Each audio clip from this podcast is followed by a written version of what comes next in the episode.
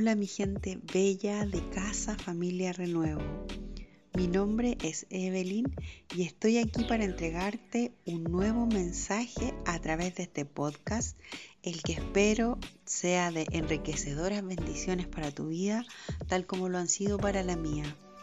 A ti que estás escuchando, quiero compartirte una de las citas favoritas y preciadas de la Biblia.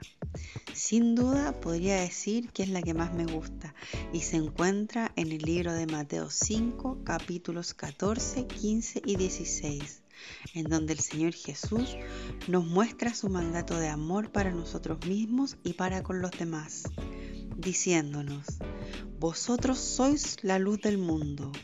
Una ciudad asentada sobre un monte no se puede esconder ni se enciende una luz y se pone debajo de un almud, sino sobre el candelero, y alumbra a todos los que están en casa. Así alumbre vuestra luz delante de los hombres, para que vean vuestras buenas obras y glorifiquen a vuestro Padre que está en el cielo. Qué precioso mensaje. El Evangelio es claro. Nos muestra cómo debemos vivir en la tierra y cómo relacionarnos con nuestro Dios y también con los demás. Él nos llama a servirlo siendo luz en el mundo y en la vida de otros, otras personas.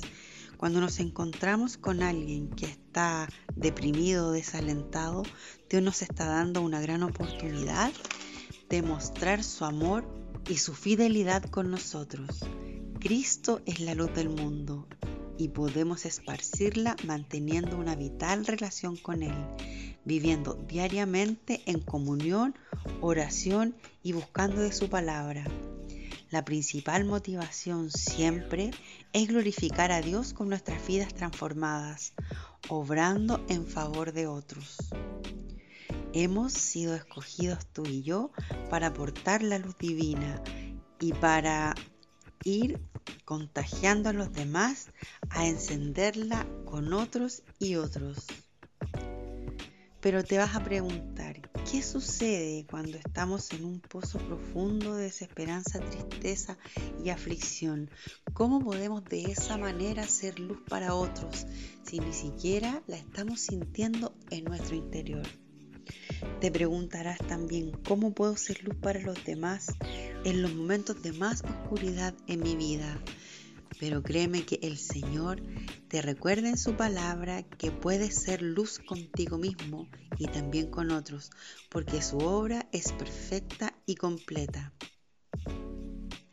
Querido o querida, si estás en medio de tinieblas, nuestro Padre tiene iluminados mensajes en las Escrituras para recordarte que tú eres luz, para que puedas aceptarte y abrazarte. Te dice, eres hermoso. En Génesis 1.27, eres amado.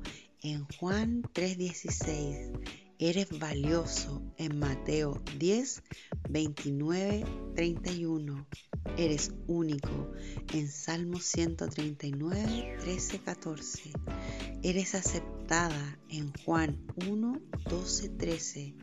Eres libre en Romanos 8, 1, 2. Eres escogido en Juan 15, 16.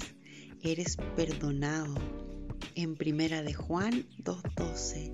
Eres especial en Jeremías 31, 3 y 4. Eres preciado en Primera de Corintios 6:20. Eres vencedor en Romanos 8:37. Eres protegido en Salmo 121, versículo 3. Eres fuerte en Filipenses 4:13. Eres valiente en Salmo 18, 32, 35 eres su obra maestra en Deuteronomios 32, 10. Queridos hermanos, no perdamos la oportunidad de poder levantar a otros, de poder sostenernos unos a otros e ir mostrando la luz maravillosa del Señor. ten por seguro que será una experiencia que no podrás olvidar, que no podrás dejar de lado El principio de la luz de Cristo es uno de los más importantes y maravillosos que Él nos entrega. Querido, querida, si estás escuchándonos por primera vez, ten presente de que el Señor siempre va a estar presente en tu vida y que nuestra misión es llevar y portar su luz donde quiera que vayamos. Espero que este mensaje haya sido de gran bendición para tu vida.